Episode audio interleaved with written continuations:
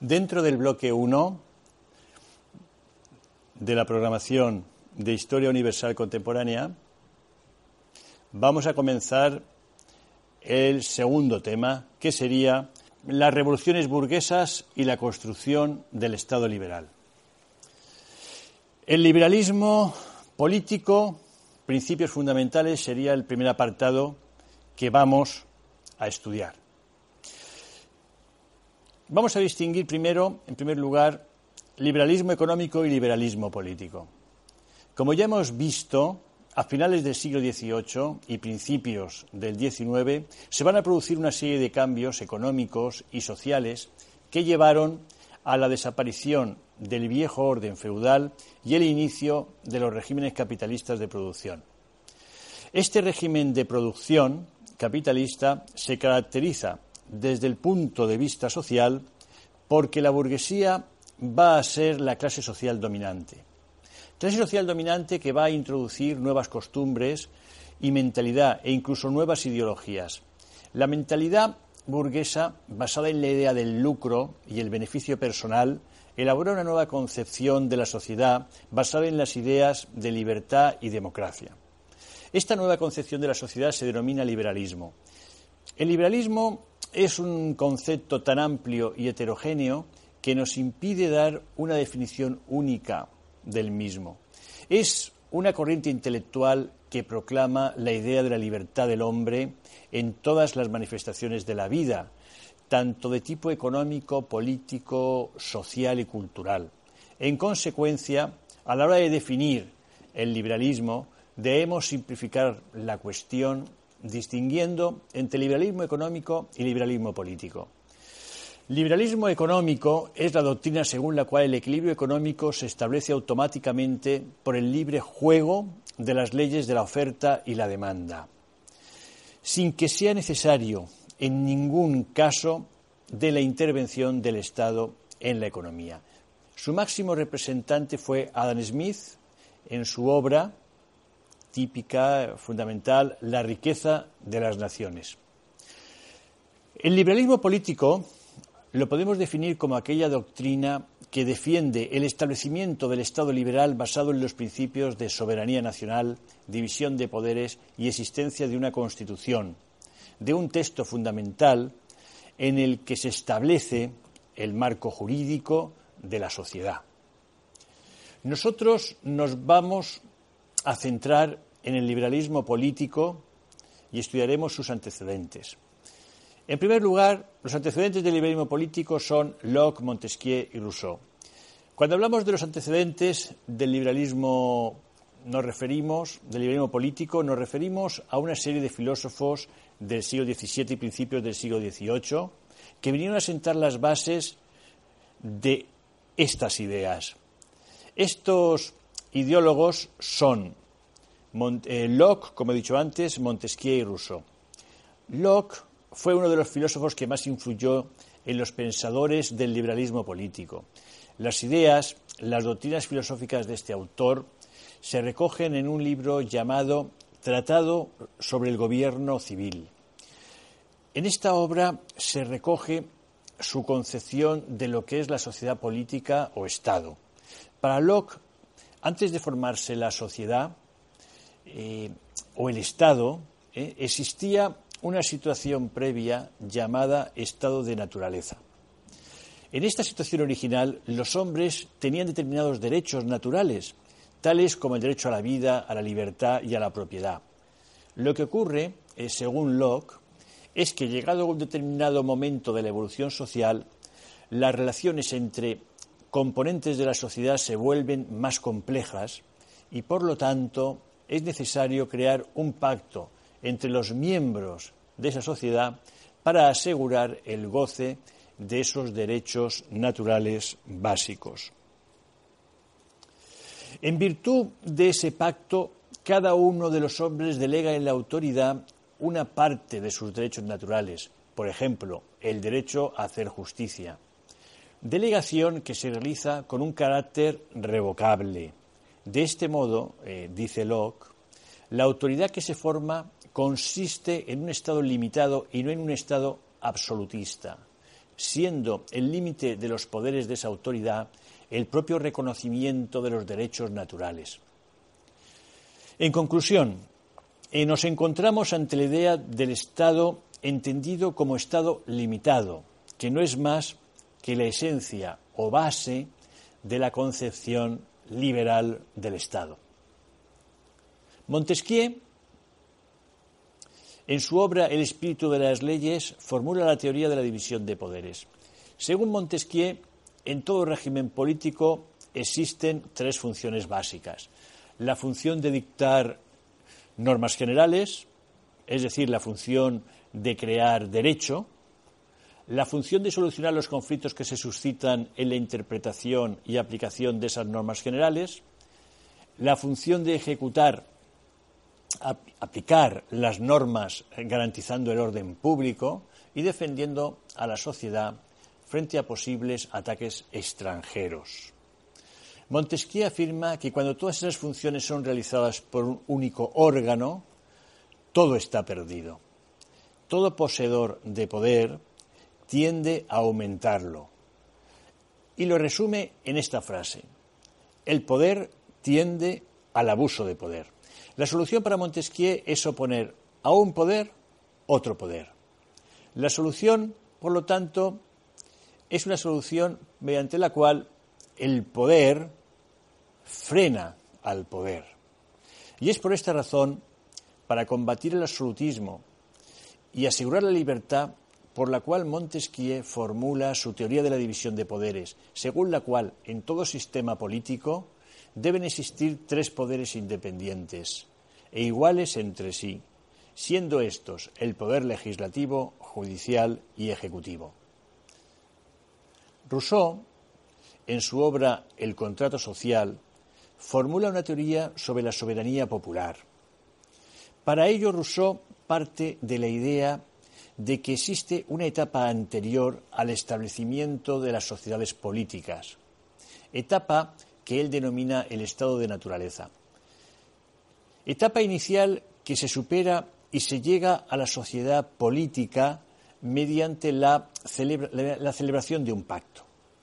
La diferencia entre Rousseau y Locke es que para Locke los hombres, mediante ese pacto, delegan parcialmente algunos derechos, de tal forma que los hombres conservan algunos derechos innatos e inalienables.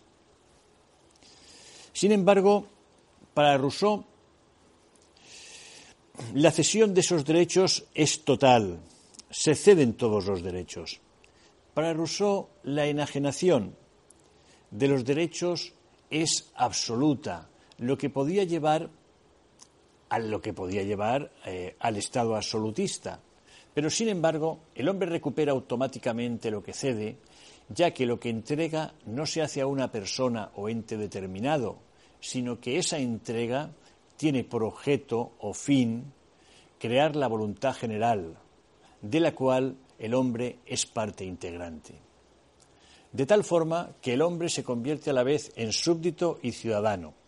Nace la idea de soberanía popular, que reside en el pueblo y se manifiesta a través de la voluntad general. Estas ideologías vienen a establecer las bases del Estado liberal. A partir de estos postulados básicos, el liberalismo se desarrolla de forma distinta según la época y los países. Vamos a comenzar hablando del liberalismo en Inglaterra. Los principales representantes del liberalismo político en Inglaterra van a ser dos autores, Bentham y John Stuart Mill. Bentham elabora en 1789 su obra eh, llamada Introducción a los principios de la moral y la legislación. En esta obra, Bentham parte de un principio básico y es el llamado principio de la mayor felicidad, según el cual las acciones y actos son buenos, son adecuados en la medida en que tienden a promover la mayor cantidad de felicidad para el mayor número de personas posible.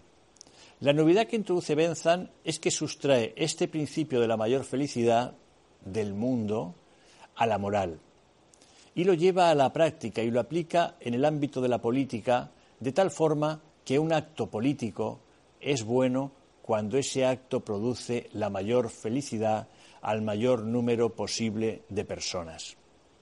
En consecuencia, para Benzan, la función de un Estado debe de ser la de promover el principio de mayor felicidad. Es decir, ese Estado debe promover la mayor felicidad, como he dicho antes, al mayor número posible de personas.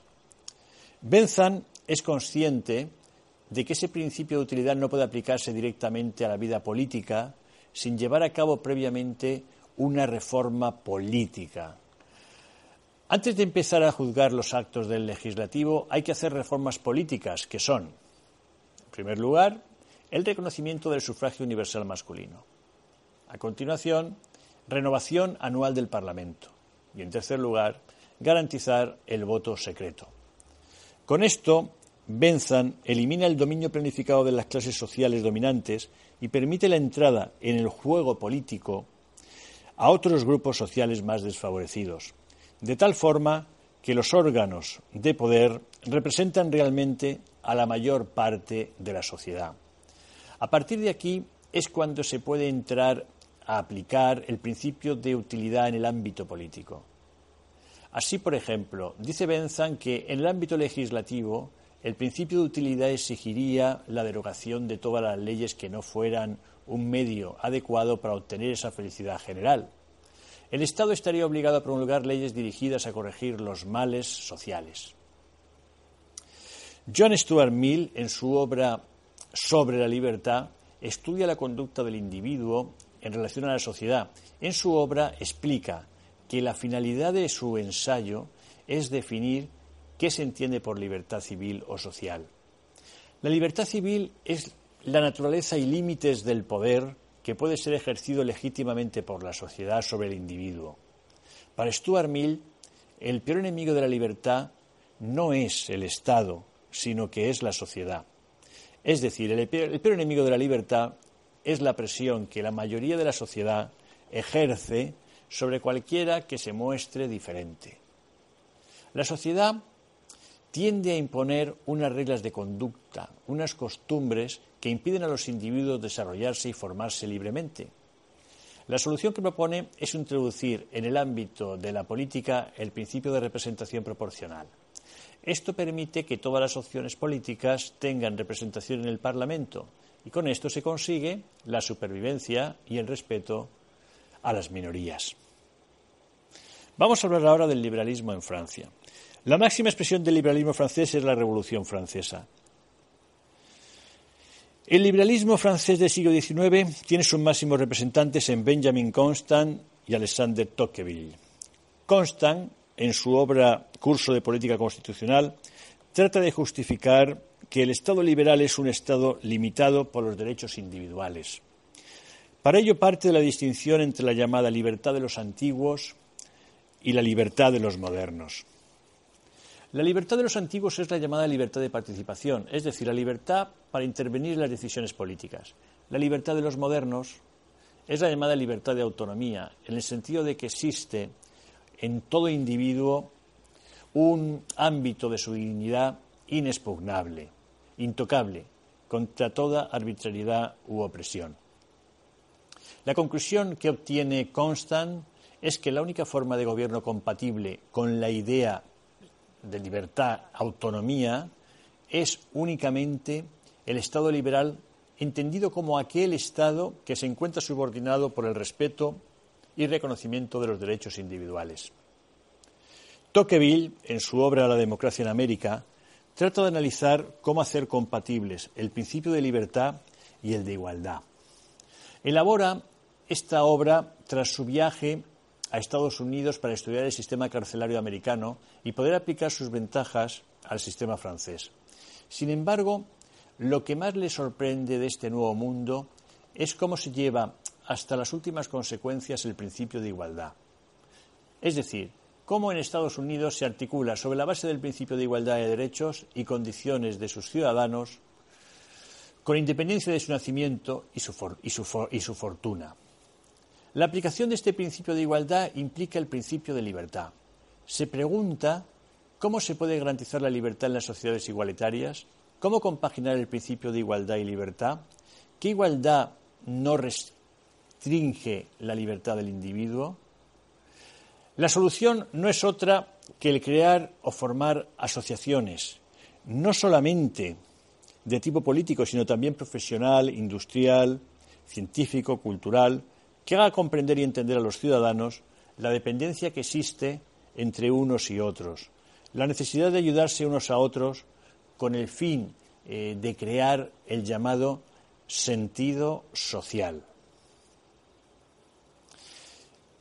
El apartado 2 de este tema es la revolución e independencia de Estados Unidos. Haremos un breve resumen, puesto que ya es un tema conocido por el alumnado.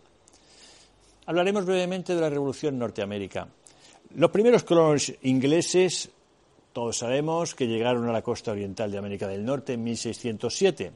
A mediados del siglo XVIII, el territorio se organizaba en trece colonias independientes. Eh, perdón, en trece colonias dependientes de la corona británica, en las que vivían 1.300.000 personas de raza blanca y 350.000 personas de raza negra. La población blanca era el grupo dominante y entre ellos las diferencias de riqueza eran menores que en la sociedad europea. La mayoría de las personas de raza negra eran esclavos, dedicados a trabajar las extensas plantaciones agrícolas del sur. La llamada Revolución Americana se originó sobre todo por causas políticas. La población de las trece colonias estaba descontenta porque pagaban impuestos como cualquier súbdito británico y, sin embargo, no tenían representantes en el Parlamento de Londres para defender sus intereses. Esta situación provocó motines de protesta, entre los que destacó el motín del té de Boston en 1773, que supuso la ruptura de las relaciones comerciales con la metrópoli. La guerra entre Reino Unido y las Trece Colonias comenzó en 1775 y un año más tarde las colonias hicieron pública una declaración de derechos y declaración de independencia, esta última redactada por Thomas Jefferson. Los colonos recibieron la ayuda de Francia y en menor medida de España. Finalmente, tras las batallas de Saratoga y Yorktown, los británicos firmaron la paz de París en 1783, por la que se reconocía la independencia de las colonias. En 1787 se aprobó una constitución por la que las trece colonias constituyeron un solo Estado, denominado Estados Unidos de América, que se organizaba como una república federal. En 1789, apenas un año después de que entrase en vigor la nueva Constitución, George Washington fue elegido primer presidente de Estados Unidos. Se crea un nuevo orden político en el mundo. Los revolucionarios estadounidenses crearon por primera vez un sistema político liberal que tenía dos principios fundamentales. El reconocimiento de que los ciudadanos tienen una serie de derechos que el poder político debe respetar. La separación de poderes. Los monarcas absolutos concentraban todos los poderes en sus manos. En Estados Unidos, por primera vez, se diferencia entre el poder legislativo, encargado de hacer las leyes, el poder ejecutivo, que las pone en marcha, y el poder judicial, que vela por el cumplimiento de las leyes.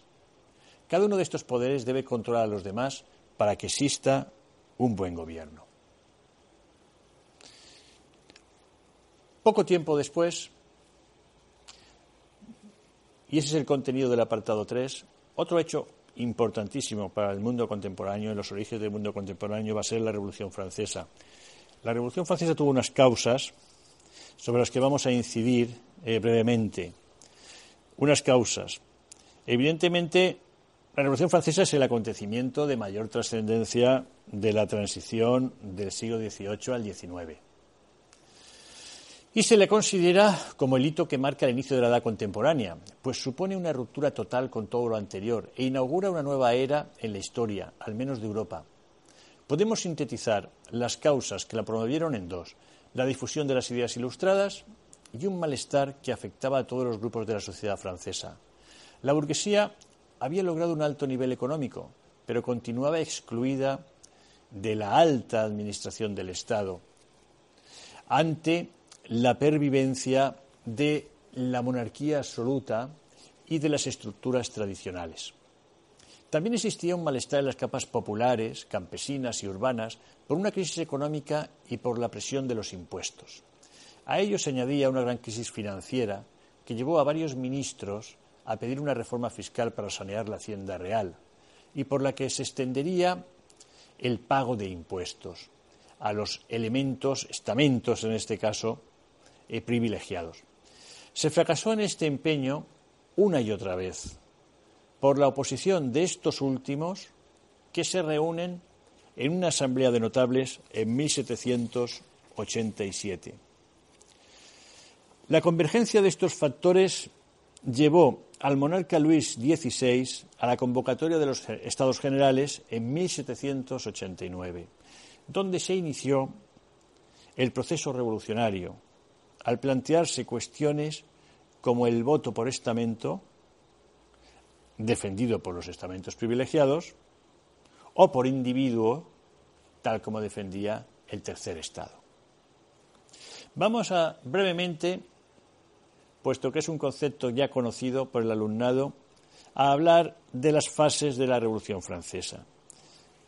En el proceso de la Revolución podemos destacar varias fases. La primera es la monarquía constitucional, 1789-1792. La segunda es la Convención Republicana de 1792 a 1794. La tercera es el Directorio 1795-1799. Y la cuarta será el imperio napoleónico y la restauración. Podemos decir que con el golpe de Estado de 1799 se inicia la etapa del consulado. En esta podemos distinguir una primera fase en la que Francia está presidida por tres cónsules. Napoleón, Sieyes y Ducos hasta que en 1802 Napoleón, que acumula un gran poder y popularidad, se proclama cónsul único y vitalicio. La explicación de este paso radica en gran parte en su política exterior. Desde 1792, Francia había comenzado su expansión ideológica y territorial enfrentándose a dos coaliciones europeas sucesivas. Sin embargo, en 1801 Napoleón inicia una política pacificadora en relación con Austria. ¿Eh? la paz de Luneville, Gran Bretaña, la paz de Amiens, 1802, y la Santa Sede, ¿eh? y con la Santa Sede lo que le dará un gran prestigio. El siguiente paso fue su proclamación como emperador en 1804, comenzando entonces el imperio que se prolonga hasta 1815. El aspecto más destacado va a ser la continuación de la expansión territorial. El cenit se sitúa hacia 1808, ¿eh? con la paz de Tilsit, ¿eh? tras haberse impuesto a Austria, Prusia y Rusia. Pese a ello, su gran error será la invasión de Rusia en 1812. Aunque llegó a entrar en Moscú, el frío y la falta de abastecimiento le obligaron a una retirada que sería desastrosa. Además, esto será aprovechado por Gran Bretaña que promueve una nueva coalición que derrota a Napoleón en Leipzig en 1813. Al año siguiente los aliados entraban en París y Napoleón será desterrado a la isla de Elba. En 1815 regresa a Francia. Es el llamado Imperio de los Cien Días, pero será definitivamente derrotado en Waterloo y desterrado a la isla de Santa Elena. Napoleón había creado una nueva nobleza familiar y militar, que situó frecuentemente como gobernantes en los estados aliados o dominados. Pese a que mantuvo y exportó muchos de los principios revolucionarios, contó con una oposición liberal y burguesa, bien por la limitación de las libertades, bien por motivos económicos, como fue el bloqueo continental. Por otra parte, el nacionalismo que conlleva el fenómeno revolucionario será la principal causa de un buen número de sublevaciones en los territorios ocupados. El imperio napoleónico sucumbió en 1814 ante las grandes potencias europeas. Estas, Austria, Rusia, Prusia y Gran Bretaña, promovieron la restauración de las monarquías absolutas, llegándose a formar alianzas con el fin de evitar cualquier brote de liberalismo. Santa Alianza. Los dirigentes políticos europeos se reunieron en el Congreso de Viena en 1814 y 1815 y bajo estas pautas y teniendo en cuenta sus intereses reorganizaron el mapa europeo, lo que originará no pocos problemas posteriores al no tener en cuenta las distintas nacionalidades existentes. Los principios, el de la legitimidad de los reyes frente a la soberanía nacional, el equilibrio entre las potencias vencedoras y la solidaridad entre los Estados que se concretó en el Tratado de la Cuádruple Alianza, en la intervención militar en caso de levantamientos liberales. Francia se incorporó a esta alianza en el Congreso de Aquisgrán en 1818, por lo que se transformaría en la quíntuple alianza. La siguiente pregunta que vamos a analizar sería la contrarrevolución y revolución en Europa. Vamos a comenzar con la revolución en España y la experiencia liberal. España tiene una breve experiencia liberal que culminará en 1812, cuando las Cortes de Cádiz elaboran una constitución liberal. En septiembre de 1808, la Junta Suprema Central y Gubernativa del Reino se instaló en Aranjuez, surgida de la necesidad de coordinar las funciones de las numerosas juntas locales y provinciales, la Junta Central se consideró depositaria de todo el poder en ausencia del rey. Presidida por el anciano conde de Florida Blanca, de ella formaron parte destacados ilustrados como jovellanos, aunque la mayor parte de sus 35 miembros pertenecían a la nobleza y eran partidarios de reformas moderadas para regenerar el país. Tomó importantes decisiones como la formación de un nuevo ejército o la convocatoria de Cortes Generales. Esta última idea venía de lejos y fue la Junta Central quien la hizo suya a propuesta de Jovellanos con la intención de reformar la monarquía. Se realizó en 1809 una consulta al país, en concreto a instituciones y personas ilustradas, que mostró la necesidad de que algo debía cambiar del sistema político del antiguo régimen, aunque no todos lo entendían igual, para los liberales, como el poeta Quintana, podía ser el comienzo de un proceso revolucionario que llevase a la aprobación de una constitución. Para los absolutistas, se trataba tan solo de reformar algunas leyes sin alterar la soberanía absoluta del rey. En enero de 1810, acosado por las críticas y el ejército francés, la Junta Central se disolvió y nombró una regencia de cinco miembros, que aunque no era partidaria de esta convocatoria, inició el proceso electoral. Para resolver el problema de la falta de diputados de los territorios ocupados por los franceses, se nombraron diputados suplentes que residieran en Cádiz. El lugar de reunión iba a ser esta ciudad andaluza, libre del dominio francés, centro comercial con un notable sector de clero liberal, con centros de encuentro como cafés y teatros, y con un emplazamiento geográfico que la hacía de difícil conquista por los franceses. La primera sesión de las Cortes, reunidas en la isla de León, actual San Fernando, tuvo lugar el 24 de septiembre de 1810, con la presencia de tan solo 95 diputados, número que aumentó luego por la llegada de nuevos diputados procedentes de provincias ocupadas por el ejército francés. El 19 de marzo de 1812, la Constitución fue aprobada por 184 diputados y en el momento de su disolución, el 14 de septiembre de 1813, había 223.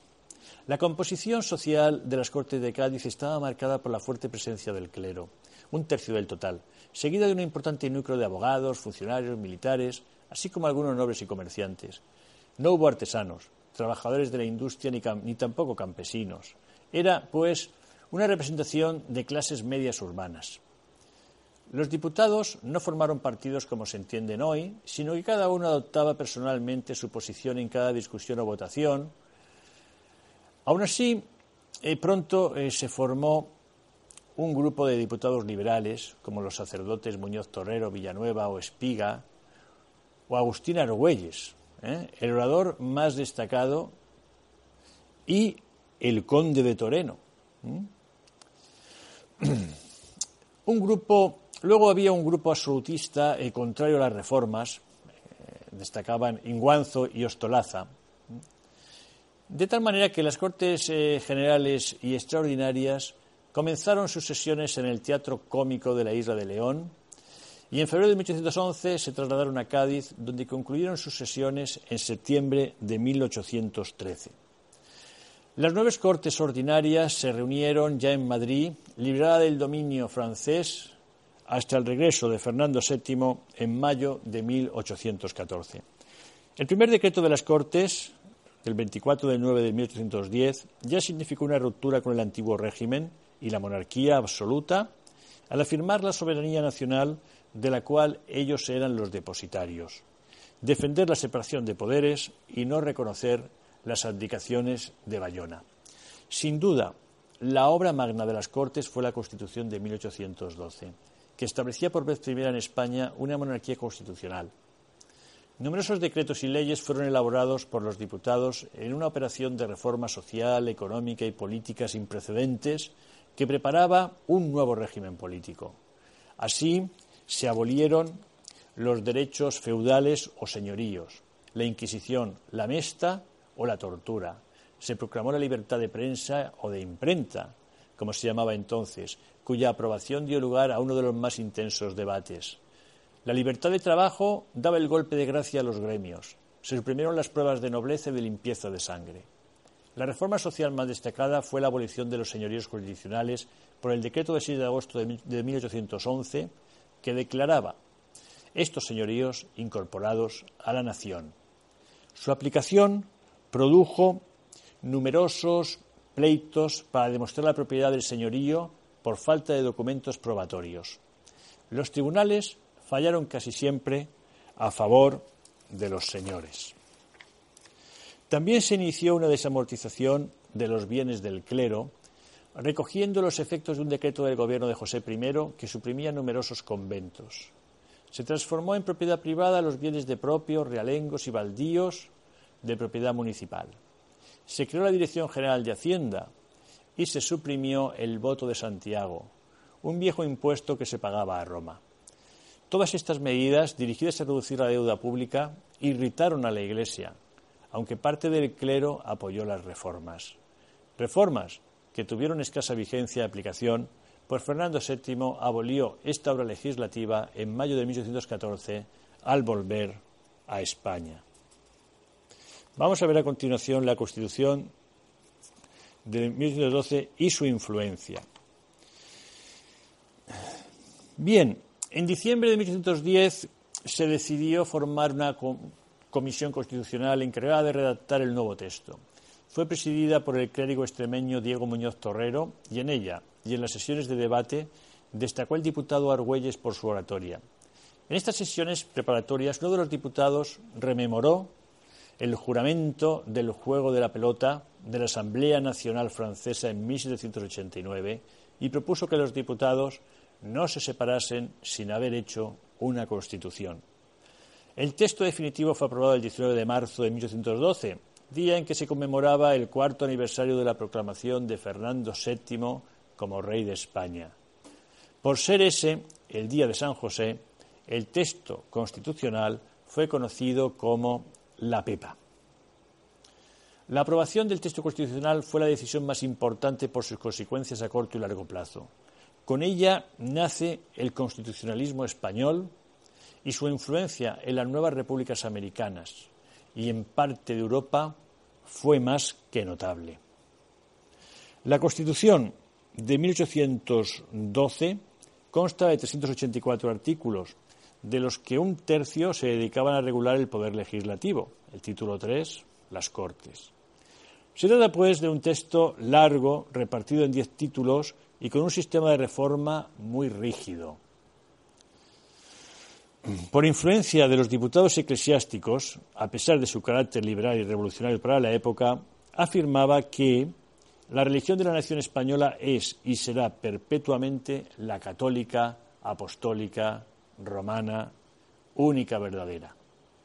Además, prohibía el ejercicio de cualquier otra, el título primero, que habla de la nación española y los españoles, proclama la soberanía nacional, la división de poderes y los derechos políticos fundamentales, como la libertad civil, de prensa y el derecho de propiedad, extensibles a los españoles de ambos hemisferios, en referencia a los americanos. Se señalaba también que la monarquía era hereditaria, pero no absoluta. El monarca está obligado a jurar y acatar la Constitución, lo cual limita sus poderes. Es la llamada monarquía constitucional.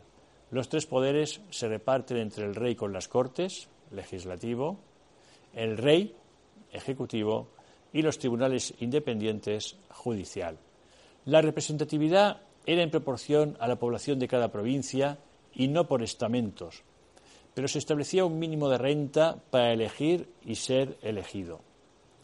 Creaba además la división provincial y las diputaciones provinciales, que se pondrán en funcionamiento en el trienio constitucional. Su vigencia fue corta y accidentada. En mayo de 1814 fue derogada por Fernando VII y no es hasta la Revolución de 1820 cuando vuelve a estar en vigor durante algo más de tres años. Hasta fines de septiembre de 1823. Por último, de nuevo entró en vigor durante unas semanas en 1836, más el pronunciamiento de los sargentos de la granja, que dio paso a la nueva Constitución Liberal de 1837, la cual venía a sustituir a la de 1812. A pesar de ello, pronto se convirtió en un símbolo de la lucha contra el absolutismo, papel que se ha mantenido hasta nuestros días. La Constitución de 1812 fue la bandera que enarbolaron los liberales durante las tres primeras décadas del siglo. Los pronunciamientos contra el absolutismo, fracasados o triunfantes, tuvieron como primer objetivo restaurar dicho texto legal. Se acusó la Constitución de 1812 de ser una copia de la francesa de 1791, obra de los revolucionarios. Ese fue el argumento de los sectores más reaccionarios de la época y posteriores. Aunque hay elementos de origen francés, como la soberanía nacional, división de poderes, también es verdad que el texto español recoge elementos propios, como la confesionalidad, el modo de sufragio o la posibilidad de iniciativa legislativa del rey.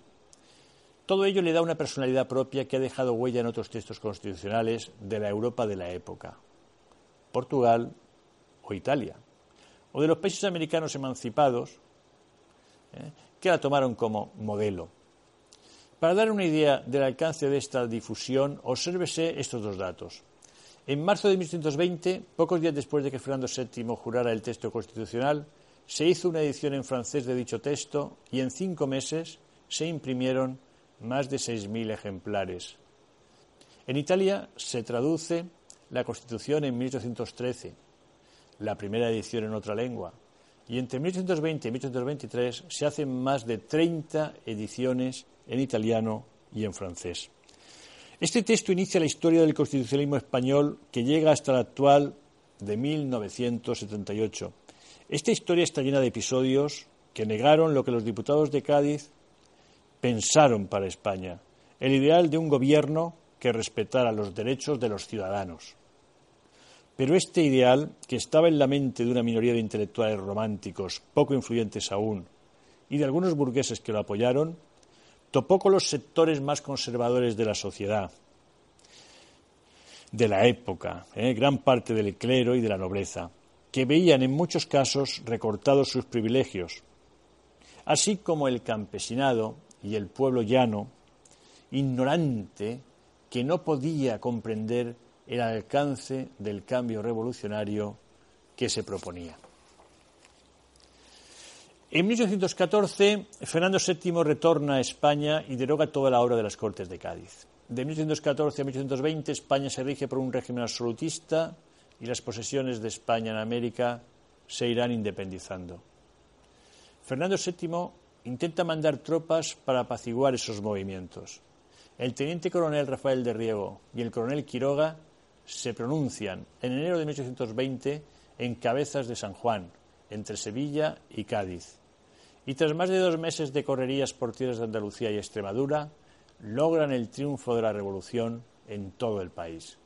Este triunfo se debió más a la incapacidad del régimen absoluto para reprimirlo que a la propia acción de los sublevados. El 10 de marzo, Fernando VII firmaba un manifiesto acatando la nueva situación con estas palabras que demuestran la insinceridad de su contenido por los sucesos que luego, que posteriormente vinieron a suceder. Todos recordamos esa frase. Marchemos francamente, y yo el primero, por la senda constitucional. Empezaba así el trienio liberal o constitucional. Europa vive una etapa de restablecimiento de los regímenes absolutistas. Viendo la situación en España y temiendo que se propagara la revolución liberal por otros países europeos, acuerdan la intervención en España. Francia invade España con los llamados 100.000 hijos de San Luis para restablecer a Fernando VII en su régimen absolutista.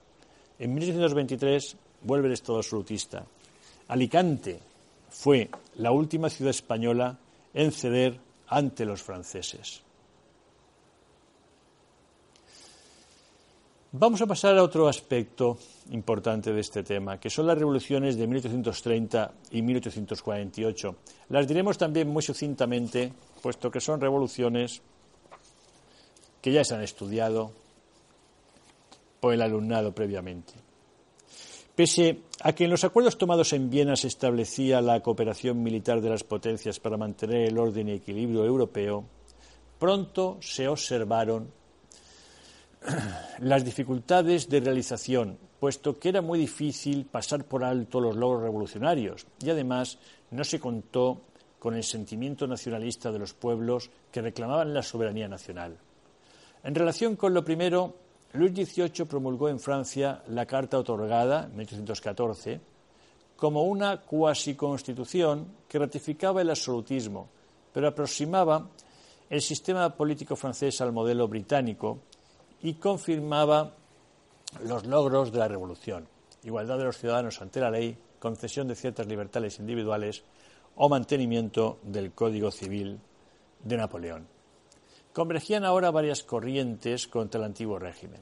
El liberalismo, tanto en su vertiente política como en la económica, que empezaba a mostrar una creciente escisión entre los planteamientos más moderados que restringían el derecho a voto, sufragio censitario, y pretendía el control del poder por parte de la burguesía, el liberalismo doctrinario, y aquellos que pedían la concesión del sufragio universal masculino y una soberanía popular, el liberalismo que llamamos democrático. El nacionalismo reclamaba el derecho de los pueblos a su autogobierno y coincidía con el liberalismo en la petición de la soberanía nacional. Finalmente, con la revolución industrial, surgirán los primeros movimientos obreros que no se dirigen solo contra la pervivencia del antiguo régimen, sino también contra el predominio de la burguesía. Estas corrientes promoverán una oleada revolucionaria que para mediados de siglo habrá conseguido la caída del antiguo régimen en la mayor parte de Europa central y occidental. Un primer momento se inició en 1820 en España, como vimos antes, el treño liberal, y se extenderá por el área mediterránea. Fracasó en todos los países por la intervención de las grandes potencias en apoyo del absolutismo y las dinastías consideradas legítimas, salvo en Grecia, que años después conseguirá la independencia del imperio turco, aunque se le impone una monarquía de corte absolutista. En 1830 se inicia en Francia otro fenómeno revolucionario, de tipo marcadamente liberal moderado, que impuso una monarquía liberal en Francia y Bélgica, la cual se independiza además de Holanda. En otros lugares la revolución fracasó por la reacción de las potencias absolutistas. La tercera oleada se produjo en 1848 e incorporó un carácter democrático. Triunfó solo momentáneamente en Francia, si bien el antiguo régimen estaba en un retroceso continuo y en muchos países europeos se iban implantando regímenes de corte liberal, más o menos moderado, como puede ser el reino del Piamonte. ¿eh? O se suprimían los últimos vestigios del feudalismo, abolición de la servidumbre campesina en Austria. Por otra parte, el nacionalismo fue ya fuerte tanto en su faceta integradora, áreas italianas y alemana, Parlamento alemán reunido en Frankfurt, como desgregadora, reclamación de la autonomía de los húngaros o de una cámara propia por los checos en el imperio austriaco. Vamos a ver ahora